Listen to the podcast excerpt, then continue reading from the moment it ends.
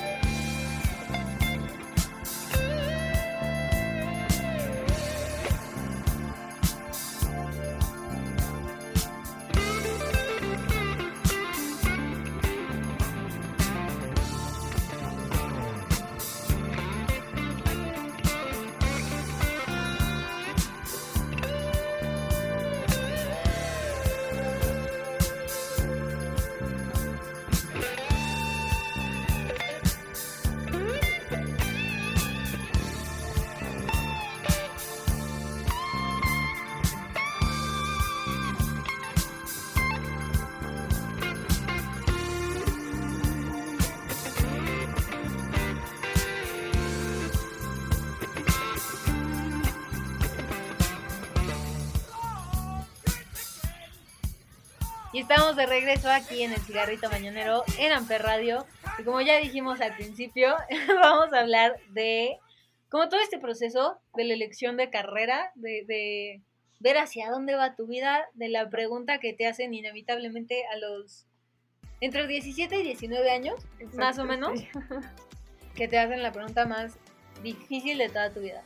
Y digo, por ejemplo, yo de chiquita, a mí me preguntaban, punto en primaria, más o menos, qué quería hacer de grande, y siempre dije bióloga marina. Mm, Y, o sea, digo, sé que, que estoy hablando con una bióloga.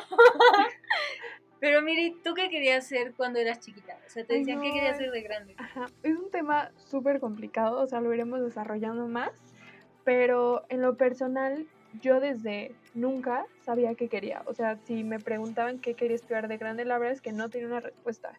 Y así fue hasta la prepa, porque en la preparatoria en donde yo estaba escogíamos áreas, ya sea de ingenierías, ciencias de la vida, química, salud, eh, sociales, etc. Entonces yo no tenía idea, o sea, creo que nada más por el ego de ser científica yo dije, me voy a meter a área 2, que es de ciencias químicas de la salud, biológicas, etc. Y dije, ahí, en el año que esté en esa área y tenga más materias que tengan que ver con, voy a decidir qué carrera quiero. Y no pasó, o sea, la verdad es que ha sido bastante complicado, pero bueno, finalmente metí biología y justo platicábamos el otro día que pues muchas veces, muchos, yo creo que la mayoría de nosotros que ya estamos en la universidad, pues en realidad no nos sentimos como totalmente conformes o nos encanta la carrera que estamos estudiando. O sea, en lo personal yo cero la odié, me encantó, pero si pudiera volver atrás sí habría escogido una diferente. ¿Qué habrías escogido? Yo creo que, pero igual cambio yo cada mes. Este, hubiera sido QFB, que es químico farmacéutico biólogo. Eso es lo que habría elegido, que tampoco se, se separa mucho de lo que actualmente, bueno, me estoy especializando, que es investigación biomédica. No es tan, tan diferente, pero igual a lo mejor la carrera la hubiera disfrutado muchísimo más que lo que ya pasó. Ay, wow. No, o sea, escucharte ahorita de que no tenías respuesta hasta prepa. yo sí, yo siempre tuve una respuesta. O sea, mis animales favoritos eran los cetáceos, son los cetáceos. Y siempre dije, yo quiero trabajar en SeaWorld, yo quiero Ah, ser bióloga marina, quiero lo que quieras, ¿no? Después de eso, ¿qué quise estudiar? Quise estudiar medicina. Quería Ay. ser Ajá, neonatocirujana, órale. la real. Sí, sí, ¿Viste sí. Grey's Anatomy o algo así? Sí. Justo yo también, yo también lo pensé por ello. Y, este, y me di cuenta, justo, o sea, lo que decías de, de las áreas en prepa. Y dije, este. No, Acá muchas no. gracias. Sí, no, no, gracias, mi Vertex. No, sí, ¿no? Ay, a mí sí me gustó. Ajá. A mí no, o sea, dime, o sea, soy, soy buena en, en química y en biología y física y todo. Siempre me ha encantado, me han encantado las ciencias desde Ajá, siempre, sí. desde muy, muy chiquita. Pero si era este de. mm, O sea, me No sé, gustan, pero no, ajá. no me dedicaría a eso, ¿sabes? Es Y. que está cañón. Síguele, no, no, ¿qué pasó?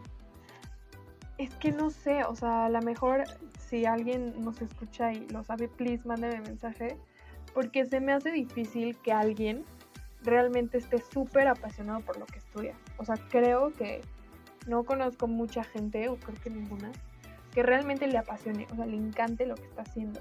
O sea, porque en lo personal me gusta lo que hago, o sea, 100%, si no de plano no lo haría.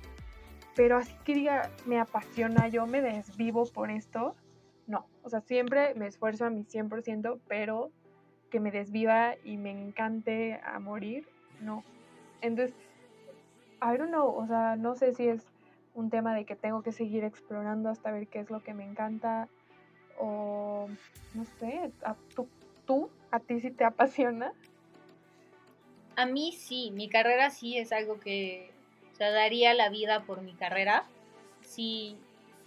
Y de hecho me di cuenta muy, o sea, como muy raro, muy tarde, muy... Estuvo muy bizarro. Mi tío tiene una empresa que se dedica a hacer alfombras rojas. Y- Rojas. Ajá, sí. Órale. Y de hecho nos invitó a mi primera alfombra roja fue la de Victor Frankenstein, que es con James McAvoy y Daniel Radcliffe. Y sí, ya sé. y fue en la Expo Santa Fe. Y esa fue la mejor premier a la que he ido. Y he tenido la oportunidad de, de ir a varias. Ay, Pero esa es la que, o sea, mi top. Y ahí tuve la oportunidad de conocer a Daniel Radcliffe. O sea, sí lo tuve como face to face. ¿no? Sí, Ajá. claro. Me, me choqué. O sea, real. Cool. Lo único que le pude decir fue te amo, te amo, te amo, te amo. Y me, o sea, me acuerdo que me agarró como del brazo. Me dijo, yo también te amo a ti. Y yo soy Mi madre del señor. No manches. O sea, real. Lloré. Claramente lloré. Ay, no, qué padre. Me encantaría, eso me encantaría, la neta. Cuando quieras te invito a una. y, pero espera, después de eso, yo dije quiero estudiar medicina. Fue como este inter de, de neonato cirujana. Ajá. Ajá. Y ya como para tomar la decisión de, de entrar en un área de dedicarme a eso, yo ya estaba trabajando como en otras premiers con mi tío. Y eso me hacía súper feliz. No me pagaba ni un quinto, pero me Pero tenías a mí como corriendo ¿no? para arriba y abajo. Exacto. Sí, sí, Y mi sí. mamá siempre me dijo, dedícate a algo que harías gratis. Y yo no me estaba dando cuenta de eso. Sí, claro. Yo no me di cuenta de eso, de, de que lo estaba haciendo gratis y me estaba dando como este sentimiento como de plenitud. Me estaba Sí, sí, haciendo tan feliz y no estaba ganando ni un quinto. O sea, en verdad, cero. Y dije, dude, de aquí soy. O sea, qué, qué mensa, como, ¿por qué estás buscando en otro lado? O sea, dude, Aquí de lo aquí tengo, eres. ¿no? Aquí lo tienes, claro. Y, y ya me puse a buscar y encontré mi carrera justo en la universidad en donde estaba haciendo la prepa. mensa. Y sí, claro. Y ahí fue donde yo me di cuenta de esto es lo, que te mío. Ay, no. Sí, bueno. claro. O sea, qué bueno. Pero es que, híjole, es, es algo bastante complejo porque creo que a la edad a la que nos ponen a elegir, que digo, yo sé que muchos sí saben y qué padre, neta, qué bueno, pero yo creo que habemos una gran mayoría que a esa edad estamos pues, justamente muy confundidos. No tenemos experiencia en muchas áreas como para determinar, como sabes que de todo lo que ya hice o me invitaron a, esto fue lo que me encantó. O sea, en realidad no sabemos y nada más elegimos como la que creo que esta es la que me gusta. Y bueno, o sea, yo me considero afortunada, pero sé que hay muchos casos en donde de plano no pueden con la carrera y se salen, que es de las mejores decisiones que pueden tomar en su vida, yo creo. Y pues aprender a que no es malo. Creo que está muy... Pues sí, am, siempre nos enseñaron que es como un, un camino a seguir como muy específico, ¿no? Entras desde kinder, así, hasta la universidad seguido.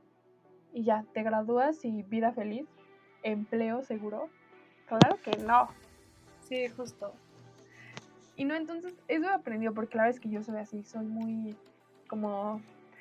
Me gusta seguir precisamente todo a su plan y eso es lo que he hecho hasta ahorita. Y la verdad es que no me arrepiento, pero también sé que es que quienes tengan la oportunidad se pueden salir de sus carreras, pueden hacer otras cosas, regresar a la que si les gustó, elegir otras y no...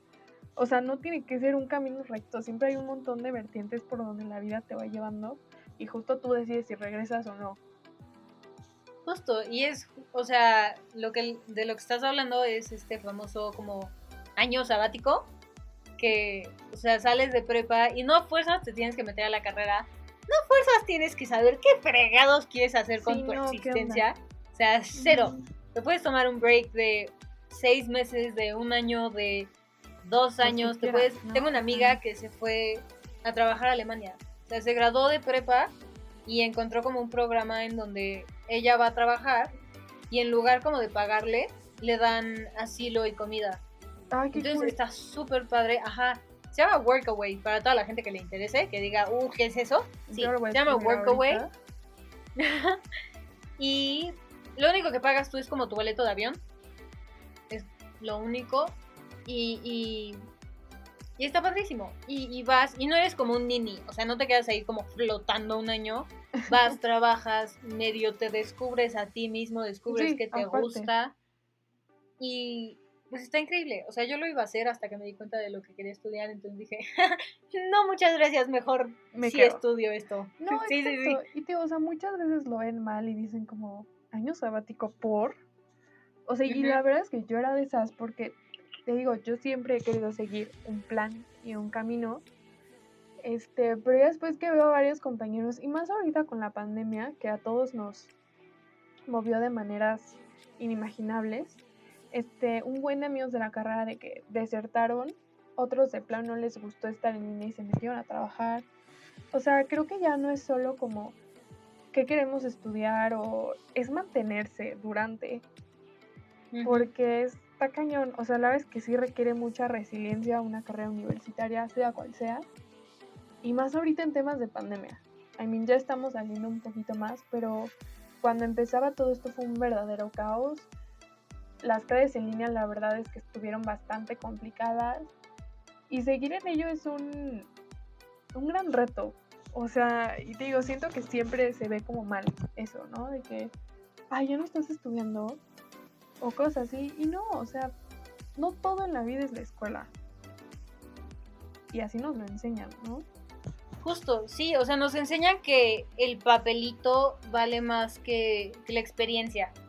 O sea, y de hecho también estábamos hablando de esto el otro día, que por más que una persona estudie, no, no te va a dar como estas, quiero decirle, aptitudes de, de el trabajo en equipo, de el saber delegar, del saber como no acaparar todo, pero a la vez revisar todo, eh, que son como muy importantes y muy generales en cualquier trabajo.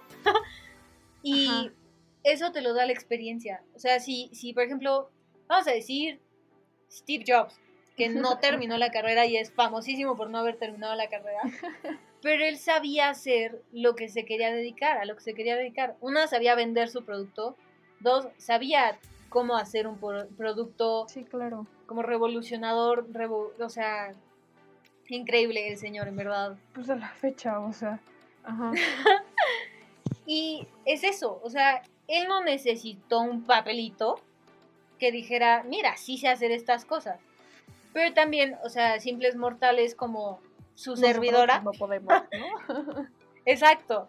O sea, y de hecho, siento que la universidad no es, no es como tanto por el papelito, sino la experiencia que te da el estar en la universidad. Por ejemplo, si yo no estuviera en la universidad, no tendría este podcast, no sabía, no sabría lo que es Claro. hacer radio o editar o, o lo que quieras. Y he tenido muchas oportunidades en donde, en donde me toca entrevistar a la gente. Por ejemplo, entrevisté a, a Marcus Dantus, que es un tiburón de México, sale en el programa Shark Tank. Me tocó entrevistarlo y Wow. ahora sé lo que es entrevistar como a Marcus Dantus. También entrevisté a, a Gabo Ramos, que es le- la voz de Ash Ketchum, del pueblo, del pueblo y planeta de Pokémon. Eh, también es la voz de, de Draco Malfoy en español. Entonces, eso, esos contactos, este, esa experiencia que te da la universidad, sea la universidad que sea, porque hay profesores que tienen contactos en todos lados, eso es lo que te da la universidad. O sea, no tanto el papelito de, de ya sé hacer todo. O sea, no, es, es contactos, es trabajar con gente que sabes que te alucina. Porque eso es lo que me está pasando a mí ahorita. ¡Qué ole! Qué bueno. Entonces, sí, o sea, como decías, el año sabático es súper importante. No a fuerzas tienes que seguir con el sistema. El sistema no es para todos. Cero es para todos. Es para la gente que lo sabe aprovechar. No, y, y sabe qué necesita. Y a quien le gusta, ¿no? Y lo que dices es como súper cierto porque definitivamente la escuela, la universidad, todo este sistema educativo no te preparan ni te enseñan muchas cosas para la vida. Y yo estoy, o sea, puedo verlo porque durante mucho tiempo, desde la prepa, yo estudio y trabajo. Y es cierto, muchas cosas que he visto en la escuela que es maravilloso y me encanta la ciencia, me encanta lo molecular. Mucho de eso, obviamente en la escuela no me han enseñado lo que yo he aprendido individualmente trabajando. O sea, no sé, desde tratar con los clientes, desde gente déspota y grosera, desde cómo hacer un, un CV, o sea, tan simple como eso, ¿no? Que muchos no, no ven o no consideran que es tan necesario porque justo no buscan trabajo, ¿no? Este. y a eso iba, o sea, precisamente pensamos que la escuela es todo, pero muchas experiencias y muchos de los conocimientos que obtenemos son con actividades que no tienen que ver con la escuela. O sea, por ejemplo, si yo no buscara empleo, yo no sabría qué es mi carta de an- antecedentes no penales, el SAT, o sea, tantas cosas que a mí en la escuela no se mencionan ni por error. Y con todo lo que he podido trabajar, con todo lo que he podido vivir a lo largo de... Más cuando estoy más grande, ¿no? La primaria, sí, secundaria, siento que no tanto, me refiero más a educación media superior para arriba Ujú. este, Sí, claro. pues he aprendido a ver. Y, y te digo, por eso siento que la escuela no es, no lo es todo. O sea, y, y como dices, ¿no? Sí te abre un montón de puertas, te permite conocer gente extraordinaria, como de tu campo, como dices, de tu campo tú conoces un buen de gente, y yo de la mía conozco a científicos que son así lo máximo, o sea, de los mejores Ujú. mexicanos. Y eso para mí también es alucinante. O sea, ambas partes te dan, pero ninguna te da todo. Ni la escuela te da todo, ni la vida, no sé, laboral te da todos los Ujú. conocimientos. Este, y es que aparte siento que muchas veces la gente en general, y más nosotros, los universitarios y los que ya terminaron, de alguna manera nos sentimos superiores y hacemos menos a la gente que no tiene estudios o que no acabó la prepa. Prepa trunca y U. Y eso me parece terrible, terrible. O sea, ¿en qué momento pasó? Porque aparte no sabes por qué no terminaron la prepa. O sea, tal vez estaban en una prepa privada porque entrar a una prepa pública aquí en México es ser el- la- de las personas más matadas en, en la historia, o sea, me- refiriéndome a la UNAM. Y, y la mayoría de las prepas son prepas privadas que probablemente pues, su familia ya no le daba para pagar la prepa y por eso no tiene una prepa terminada. No porque sea flojo, no porque Claro. no haya encontrado la manera, no por- o sea, cero. Hay N cantidad de formas de no terminar la prepa y Es que aquí nos vamos a otra cosa y que se nos olvida porque mm, justo ya somos estudiantes de universidad, oye, somos ultra inteligentes. Pero hay algo que se llama humildad epistémica, ¿no? claro. que es esto de que no hay que olvidar que en algún momento nosotros no sabíamos lo que ya sabemos y no se vale eh, y es empático juzgar o hacer menos a una persona porque no sabe lo que tú sabes y, y ahí cae lo que tú dices que para mí la empatía lo es todo o sea es uno de mis ideales de vida el, el mayor porque precisamente no sabemos lo que una persona esté viviendo. O sea se nos hace bien fácil juzgar como mira esas calificaciones o dude, ¿por qué no acabaste la prepa? Pero no sabemos lo que pasa, o sea, porque, no sé, recordemos que el México en el que vivimos es demasiado contrastante y así como nosotros tenemos la enorme oportunidad y privilegio de estudiar, hay quienes, y yo los conozco, los he visto, hay quienes de verdad no, no han pisado la escuela jamás, no saben escribir, no saben leer y se nos olvida y simplemente se nos hace fácil decir y la tan gran citada y frase por Waxicans que a mí me da mucho coraje de que el pobre es pobre porque quiere. Entonces podríamos extrapolarlo a el que no estudia es porque no quiere. O sea, Cuando no. sí, no, o sea, yo creo que a todos de alguna u otra manera les gusta aprender de lo que les gusta, lo que les apasiona. Entonces, te digo, esta parte de que nosotros, los que tenemos la oportunidad, nos sintamos superiores a los que no la tuvieron o aunque la hayan tenido, no quisieron, no nos corresponde juzgar ni siquiera mencionarlo, al contrario, apoyar en lo que se pueda. Entonces, es algo que siento que se nos olvida, porque incluso la compe- competencia dentro de la escuela es, es bárbara. O sea, a mí me tocó gente que de verdad no querían pasar ni una tarea porque, pues, no sé, no vaya a destruir su carrera universitaria sin la da no sé, muchas cosas de esas también. O sea, entre nosotros hay un montón de competencia que no debería de ser, o sea, porque sí, sí la hay, más en el mundo laboral, lamentablemente, pero, o sea, no porque ayude, es el declive de tu carrera prospecto, ¿sabes? Claro. Y de hecho, justo hablando como de, de temas académicos, yo siempre he pensado como en, en la ayudar a los demás. Yo soy fiel creyente del karma, de que el karma existe. Sí, yo también. Y pues ya de ti depende si eso te da miedo o si te hace feliz, ¿no? O sea, Y al ser fiel, fiel creyente de esto, yo intenté ayudar a unos compañeros y pues la neta me salió mal y me terminaron amolando a mí, ¿no? Me terminaron llevando entre las patas a mí. Pero pues, X. Pues son, Así es la vida. son riesgos que tomamos, o sea, porque Sí, claro. también hay que recordar, eh, tener presente más bien que no todos son como nosotros, ¿no? O sea, en lo personal yo también soy bastante así, o sea, soy bastante empática, soy muy amable, siempre intento ayudar cuando pueda y como se pueda, la verdad, pero pues ahí son como otros temas que también están muy padres, pero ahí es lo de que demos sin, re- sin esperar recibir algo. O sea, que es algo que tenemos siempre, ¿no? Siempre pensamos que podemos tener como una recompensa, un reward, algo que demos. Y nos sale al revés, ¿no? O sea, ni un simple gracias o a que justo te terminen amolando, ¿no? Entonces, es difícil. Inevitablemente vamos a esperar al menos un gracias si ayudamos. Pero, pues te digo, tener presente que no todos son así. Entonces, si vas a ayudar o a dar algo positivo de ti, que sea por y para ti. Saber que lo estás haciendo porque tú eres ese tipo de persona y si no lo recibes de esa manera, pues solo tener cuidado con esa persona específica, no volver a hacerlo y move on. Porque a veces nos clavamos demasiado en algo. Este. Y es que yo soy así. Yo me clavo muchísimo en las cosas, ¿no? Y más en las negativas, no sé por qué. Pero te digo, move on. O sea, la vida no se acaba ahí. Vamos a seguir ayudando. Y te digo, esto de la competencia entre, entre alumnos, yo la vi muchísimo, muchísimo en ciencias. Pero siempre hay gente cool. O sea, siempre hay gente que también te ayuda. Y a fin de cuentas es la gente con la que eres afín. Y yo creo que esos son tus compañeros de universidad. Sí, claro. De hecho, me encantó hablar contigo. Gracias por ser mi invitada. Nos conocemos desde hace muy, muy poquito. Iba a decir mucho.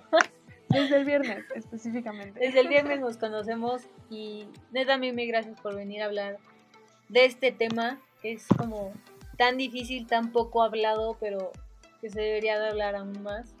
Lo deberíamos de normalizar. Claro, sí. ¿Quieres darle a la gente, a, a la gente que nos escucha tus redes sociales para que vayan y te sigan? Oh my god, todo el influencer. Sí, oigan, qué cool. Este, pues en todos lados estoy como Miranda de Lucio. Igual, pues si quieren platicar estas cosas y así estar increíble, porque a mí me encanta de que profundizar en temas pues de esta índole, porque es bastante complicado, o sea, y sepan que si están dudando y si aún están en su carrera y no les gusta y siguen dudando, es completamente normal. A todos nos pasa, bueno, a la gran mayoría nos pasa, entonces no se sientan solos. Y pues aquí Gaby y yo cualquier cosa estamos por si quieren platicar. Claro que sí. Y pues a mí ya saben, me pueden encontrar como Gaby Beckwith o arroba el cigarrito mañanero en Instagram y Facebook. Recuerden seguir las redes sociales de Amper Radio, están en Instagram y Facebook como arroba Amper Radio. Y nosotros nos escuchamos el próximo viernes. Bye. Amper Radio presentó Amper, donde tú haces la radio.